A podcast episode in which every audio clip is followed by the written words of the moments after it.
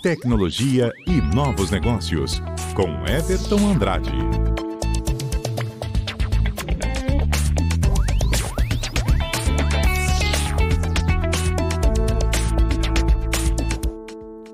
E hoje ele está mais uma vez presente nos estúdios aqui da CBN. Everton, boa tarde para você. Vamos falar sobre dicas de segurança hoje? Isso, exatamente, Juan. Boa tarde para você, boa tarde a todos os ouvintes.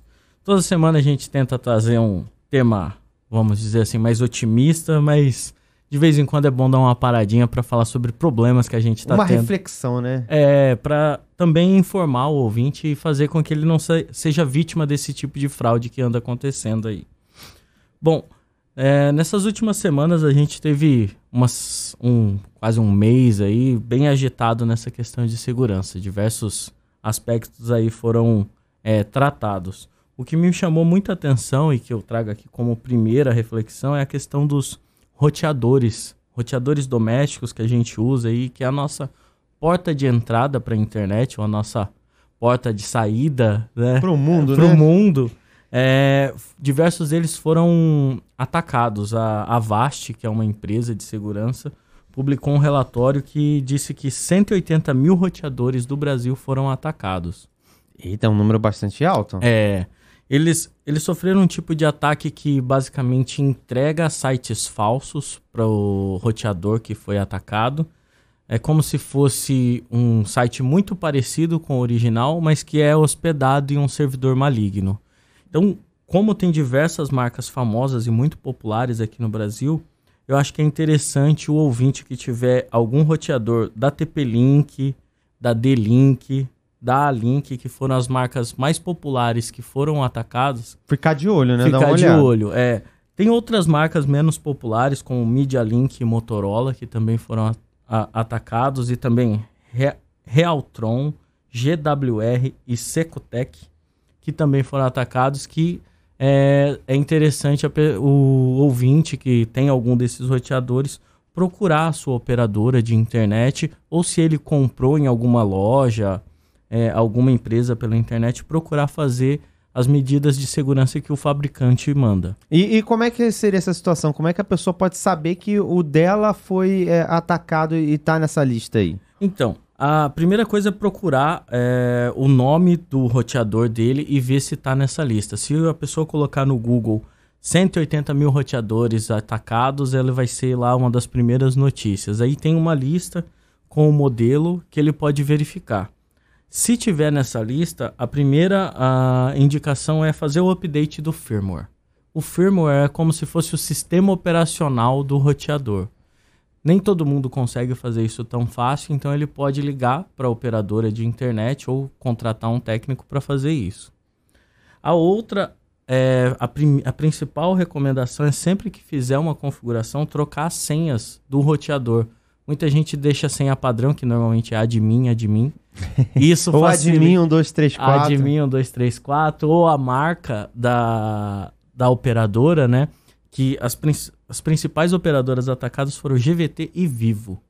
Então, que mantém o usuário como GVT e a senha como GVT, por exemplo. É, é uma falha bem grave que pode ser contornada simplesmente trocando esse, essas senhas. Mas aí é o cara teve o, o, o, roteador dele invadido, aí trocou a senha, o cara já não vai conseguir mais ou invadiu já era? Não vai conseguir mais. O é cara interess... que, é... que, invadiu já não vai conseguir mais esse acesso. Isso. Ah, então já resolve o já problema. Já resolve, já é uma, é uma, grande, é uma grande solução. E também é, usar ferramentas, ele pode estar usando ferramentas como o da Avast ou qualquer outro antivírus para verificar se o DNS dele está respondendo certinho. Tem algumas soluções de internet que podem ajudar nesse, na solução desse problema aí. O que, que a gente mais tem sobre essa situação aí de, desses ataques, né, de segurança, né, que aconteceram essa semana? Então, além dos roteadores, teve um outro ataque, na verdade uma falha de segurança de motoristas de aplicativo que me chamou muita atenção pela criatividade. O povo brasileiro é sensacional para inventar ataques, né? Ah, recentemente, a maior delas, que é a Uber, relatou uma falha que vinha acontecendo, que era causada pela falha no GPS dos aplicativos dos smartphones da Android. E como é que era isso? Como que que acontecia? O motorista do aplicativo é, acionava um modo, um modo de economia de bateria que a gente tem no Android na hora que iniciava a corrida. Nesse modo de economia de bateria, o smartphone faz como se fosse percursos virtuais aumentando o trajeto percorrido.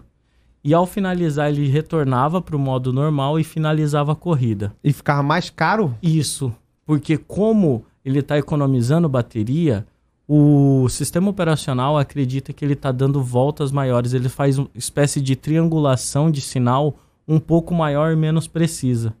Então faz com que o trajeto fique maior e, consequentemente, a tarifa seja mais cara. E isso estava saindo do nosso bolso. Com certeza. Do E- bolso do usuário. E depois de reconhecido, eles já é, anunciaram alguma coisa que, de Então, mudança? Depois de muitos usuários reportarem essa diferença tarifária entre a hora que eu solicito e, a, hora, que, é chega. cobrado, é, teve muitas é, reportagens, né? Muito, muitas denúncias de problemas com isso.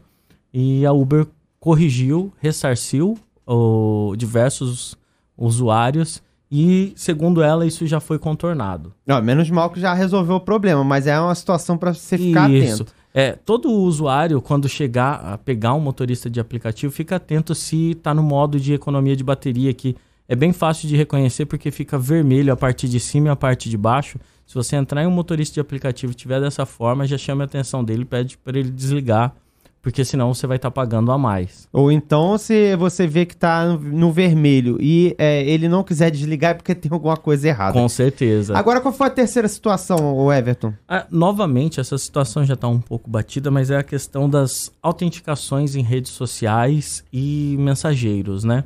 Apesar dos avanços que a gente teve aí durante a semana, as próprias empresas de telefonia anunciaram alguns, algumas melhorias no sistema de evitar clonagem, que foi como os, os hackers conseguiram os celulares, acesso às mensagens dos celulares do ministro e outras autoridades.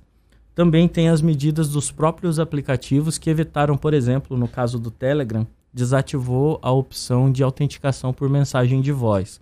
Então a gente teve esses avanços aí que tantas empresas de telefonia quanto os aplicativos anunciaram, mas eu gostaria de frisar novamente a questão da autenticação em dois passos. Rapidamente, o que, que seria essa autenticação em dois passos para a gente conseguir arrematar? É, além da autenticação pelo SMS, por exemplo, ter alguma autenticação por senha ou o token, que é, uma espécie, é um aplicativo que eu instalo no meu celular, que é gerado um número a cada 30 segundos, 40 segundos. Então é bem fácil. Cada sistema tem uma forma de autenticação de dois passos.